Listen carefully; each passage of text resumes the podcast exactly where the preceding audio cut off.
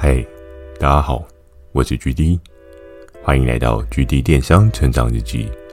透过每周十分钟的电商成长故事，帮助你更加理解电商市场的运作。Mr. Buzz，近期 GD 又加入订阅赞助计划。如果觉得 GD 的内容有帮助到你的朋友们，想要特别支持我的，也可以前往订阅赞助哦，支持我说出更多好的电商相关内容。如果有想要询问的电商相关问题，欢迎大家寄信到描述栏的 mail。或是可以在留言板留言给我。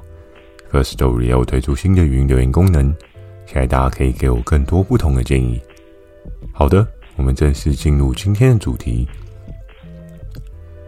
今天这一集呢，主要是要跟大家聊到，这是不是你的梦想？诶，人生当中，我相信很多人可能，每个人从出生的过程当中，应该或多或少。都会有一些梦想吧。我记得在小时候，每个人都一定写过的那篇作文哦，一定就是我的志愿是什么，又或者是我人生的梦想是什么。志愿跟梦想可能会有一定的落差哦，因为志愿可能是一个职业，但是梦想可能是你想要完成一件事情。那每个人的梦想呢，都有一些不一样的轮廓哦，而这个梦想跟电商。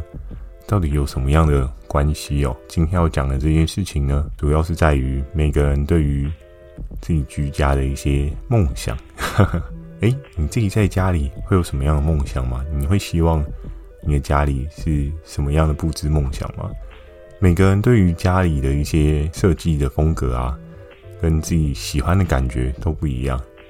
有的人可能喜欢的是那种工业风，整个家里黑黑的。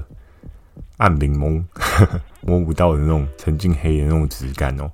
那有的人呢，他可能是比较想要走一点复古风或是木质风，你就可以看到他家有各式各样的木头柜啊、木头桌啊，或者木头椅啊。那又或者。有一些比较日式的风格呢，它就比较偏向是那种小春日和文青风。诶，不知道大家有没有知道这样的风格哦？它就是用一些比较轻的色系去带动你整个家里面的装色的质感。那今天讲了这么久，决定你要讲的梦想就是关于家庭设计的这个产品吗？这个东西在家里，它可以是一个点缀，也可以是一个很特别的存在。首先呢，就是要跟大家来讲一个老梗。就是那个光，就是那个光。诶，这个广告不知道各位听众朋友有没有看过？我记得在我很小很小很小的时候，这个广告对我有一个印象哦，好像就是一个破破烂烂的男生，然后突然看到了外星人吗？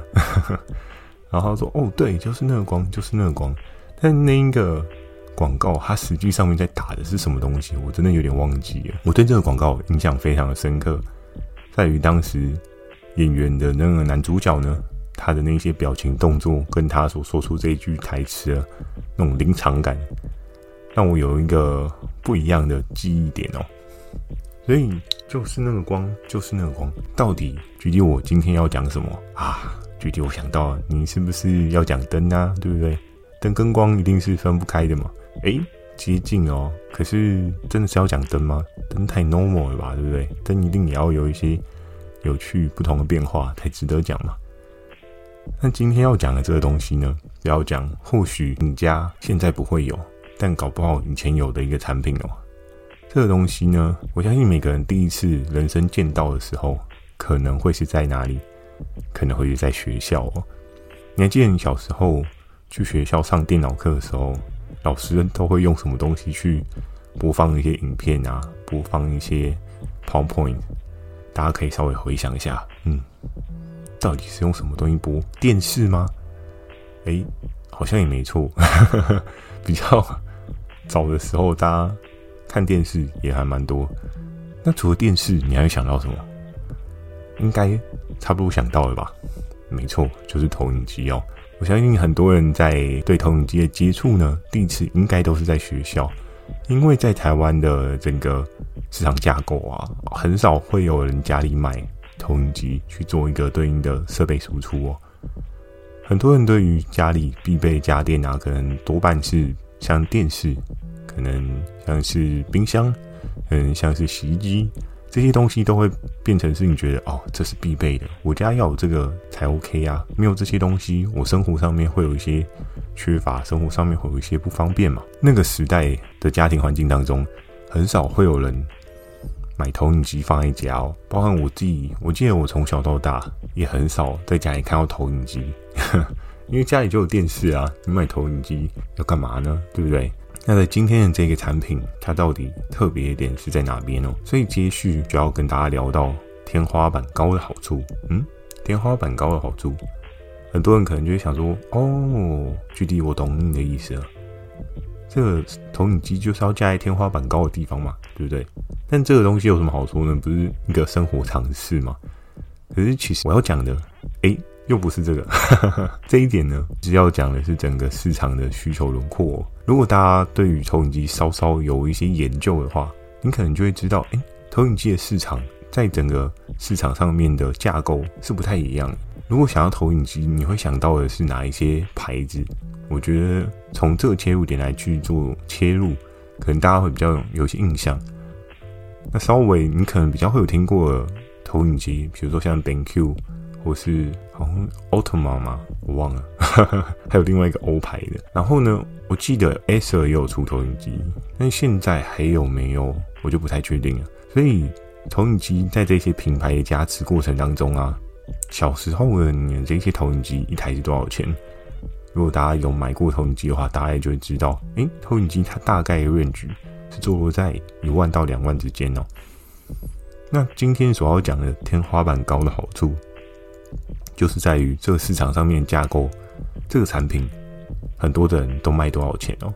可能很多人会说啊，决定你要这样讲也不太对啊，天花板高，对不对？iPhone 天花板也很高啊，很多人做比较低阶的，也不见得会有很大量的生意。但我们可以稍微回想一下，跟 iPhone 竞争的那个对手会是谁？诶，可能会是神送，可能会是小米哦。但我知道神送可能有出一些旗舰机款去跟 Apple 做一些竞争。但比较强烈的对比呢，应该会是小米。小米在一开始呢，哦，那价格真的是低到爆炸。如果大家有买过小米前几代的手机啊，我记得好像三四千块，我记得大概三四千块就可以入手哦，而且功能性也不差。因为毕竟他们在当时主打就是一个 CP 值的概念。诶，Apple 的东西类似的规格我都有。但是我价格就硬生生对折再对折，让你对我的价格无法有动作。可是它真的有影响到 Apple 吗？嗯，我觉得或多或少有些许影响，可是没有到很大幅的影响。因为有时候你买 Apple 呢是一种什么感觉？那种果粉的尊荣感觉，跟你买小米的感觉可能还是会有些些的不太一样啊。所以回到我们。刚刚所讲的这一个天花板高的好处啊，在当时的整个市场轮廓可以看到的是，诶，一台品牌的投影机可能动辄都要上万哦，一万到两万之间算是比较合理的级距哦。当然，有的人可能说，诶，GD 其实应该还有大概七八千的啊，那相对来讲七八千的也是有，可是它的功能性啊，或者是它的投影粒子是不是这么清晰，这件事情就看大家觉得怎么样。每个人取舍跟每个人要的都不太一样。那再进一步呢，要来跟大家聊到这种朦胧美，我真的不可以。哎，如果大家有看过《唐伯虎点秋香》，应该对某一个片段非常的有印象哦，就是在唐伯虎他要上桥上的时候，要去跟一个美女搭讪，结果这美女转头过来呢，竟然是一个络腮胡的大叔。这画面呢，我相信对很多人都蛮有视觉冲击的哦。为什么？嗯，这背影看起来真的很漂亮呢，可是怎么转过来突然变得这么丑？好的，那我们记住这一个搞笑片段的画面哦。接续我就要来跟大家讲到投影机的世界哦。那这个世界呢，在当时候这个产品是谁去研究出来？是谁朝这个方向去做一些切点呢？其实那个时候就是 FK 他磨出来的第一把武器哦。其实这时候就是 FK 他磨出来一把很强的武器哦。再后来呢，我跟 FK 聊了一下这个品相，那那时候 FK 是有跟我讲说，他也不确定这个东西会不会卖，只是他觉得可以试试看。所以他就提了上来。可是我去将这些事情做一些分析啊，我发现一件非常有趣的事情哦，就是这个产品呢，它确实坐落在一个很强的价格甜蜜点哦。在刚刚所跟大家讲到的天花板高的好处，当所有市场的受众 catch 到的投影机都是上万、上千，很贵很贵的价格，至少都是七八千以上，是市场最低最低的门槛水位哦。而 FK 它的合作伙伴厉害的是什么？他去找了一个对应的工厂，然后去做一个白牌输出。那这个白牌呢，它就是大约价格定价是在四五千左右的水位。很多人会想说啊，四五千买一个投影机也还是有点贵耶。因为在当时候呢，以电视的状况来讲的话，大概三十几寸四五千块，三十几寸买是没有问题的。如果你要买到一些白牌的话，搞不好你还可以买到四十寸或是四十九寸之类的，有机会哦。因为那时候通膨还没有现在这么严重嘛，所以是有机会可以买到那样的价格的。所以这个投影机它最强的竞争对手是谁？就会是电视哦，因为大家都觉得电视家也是一个必备品啊，不会有人觉得投影机是一个备必备品。那那个时候。FK 的这个武器呢，它厉害的点是在哪边呢？虽然它定价四五千，可是，在一波活动的操作过程当中，FK 跟他的合作伙伴又去再谈了一个更漂亮的价格成本。大家来思考一下，大概会是多少呢？一千块啊！一千块的投影机你敢用？一千块也太便宜了吧？嗯，那不然再加一千好，两千吗？两千好像还没到，差一点点。那再加一千，对，差不多了。他当时呢，跟他合作伙伴去谈到了一台，就是大约三千有找，定在对应的两千九百九。所以你在当时候这个产品呢，还有一个非常好的入手点。你可以去思考一下，当你过往在买 BenQ 或者是其他知名品牌的投影机，当然它的规格、它的例子是很清晰的。可是它需要花你大约一万多块的价格，那你可能就会想说，哇，一万多块算了，这好像是有钱人的享受，可能一般家庭不会想要特别去买一个投影机哦。那那个时候呢，FK 所做的这一个产品，它定价在三千块以内，哇，这个价格真的是很杀啊！而在它刚开始这个产品上市的时候，它并没有一个很强的量能输出哦。就跟那时候我在做那个磁力贴一样的概念哦，因为资源集中总是需要一点时间嘛。那在当时呢，这个东西，诶，一开始可能有个一台两台，大概就是一个尝试性的概念哦。我想说，诶，试试看嘛，对不对？三千块跟我花一万多块，那种感觉不太一样。但我相信很多人还是会希望说，家里能够有个投影机，为什么呢？因为你要知道哦。电视它都会有一个对应的荧幕大小，你就只能看那个荧幕。可是如果是投影机呢？你家又很巧的有一面白墙呢，那你就可以有更大尺寸的观看哦。甚至假设七八十寸的电视好了，你可能需要占一个很大的地方。投影机的例子如果够清楚的话，七八十寸，你可以不需要占这么大的空间哦，你也可以拥有一面白墙，那不是一件非常好的事情吗？所以在当时候。这个产品呢，就有一个很强的输出力道了，也确实帮 FK 打了一场很厉害的战争哦。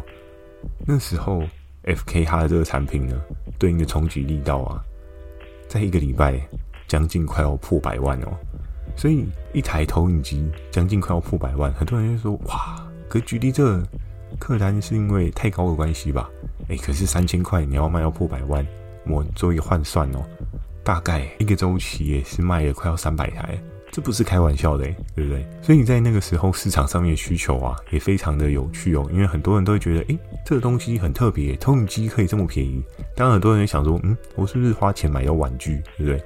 如果有买过那种 FB 诈骗广告的东西 人，可能就会有一些阴影阴影面积就比较大一些，就想啊，这个东西不会是骗人的吧？就是来的时候根本投不了影，然后只是一个装饰用品这样子。它是伪投影机的家饰类品吗？可能很多人会有这样的思考哦，又或又或许觉得是会不会是这样的状况？那后续就是要跟大家聊到，诶，我们从消费者受众那一块所接受到的一些讯息哦，就是我最后这个小结尾哦。这种朦胧美我真的不可以。我记得在那个时候呢，有看到有一个消费者，他反映的一个对应的问题，他说：“你们这个投影机真的性价比太高了，真的是很棒的一件事情。”但是我投出来那个粒子啊，真的也是跟你的价格一样厉害。怎么说呢？不是非常细致啊，是非常的粗啊。如果大家有一些相对成像方面的知识的话，你就可以知道。投影机这种东西，它要有对应的成像，可能会需要它的晶片，可能会需要它的镜片的一些反射。它镜片做的越细致呢，它就可以有一些不一样的反射的状况。那当然还有包含它内部有很多的内材啊，比如说灯啊之类的那些组合配件，去做成一个相对精密的仪器哦。可是当这个精密的仪器呢，它的价格 cost down 了这么多，对折对折又对折，对不对？假设。如果以两万块来对折的话，嗯，折一次一万，再折一次五千，再折一次两千五，差不多三个对折，这价格就差不多是折了这么多次哦。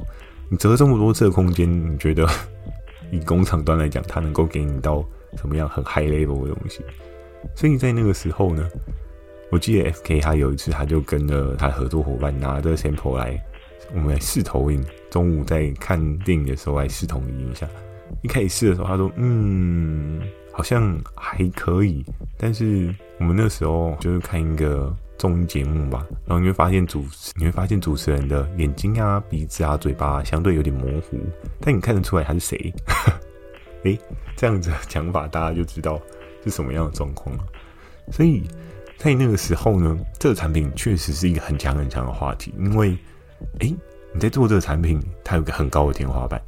所以，当这个产品破杀了整个市场上面价格的时候，很多人就觉得，哇，这东西我应该买一台试试看，对不对？我也好希望我家有一个七八十寸的大荧幕画面，但是我没有钱买七八十寸的电视，那不然我来买一台两千块的投影机试试看。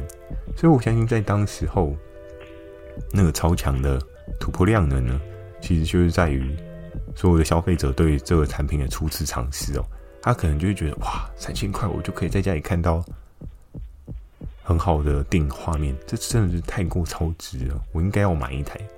那买了之后呢？你说它不好吗？也不会啦，就是物有所值，可以的。你可以挑战用很朦胧的状况去看这个影片哦。在那个时候，这个产品卖得不错，也不免除有一些退货的问题啦。那个时候我有看到对应的一些消费者的反馈啊，有的人就说啊，这太糊了，这不行啊什么的。所以有时候呢，在电商经营的过程当中，你挑的产品尽管它价格非常非常的吸引人哦，可是真的也要去思考一下所谓售后的问题，因为不是每个人都可以接受朦胧美的啊，对不对？就像那个唐伯虎点秋香的那一幕，突然转过来，哎，哪受得了？对不对？原本背影非常漂亮的一个女生，就转过来，竟然是一个浓眉大眼、络腮胡的大叔，哇！这是是一个噩梦啊！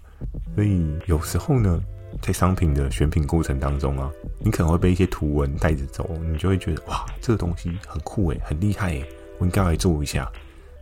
可是呢，这个东西是不是真的是这样子？我觉得还是要稍微前期评测一下，因为。当然，每个人对于商品的要求跟想象不太一样。或许当时这一个合作伙伴他在做这个产品的时候，他只是想要测试说：“诶，这么漂亮的价格，应该会有很多人买吧？”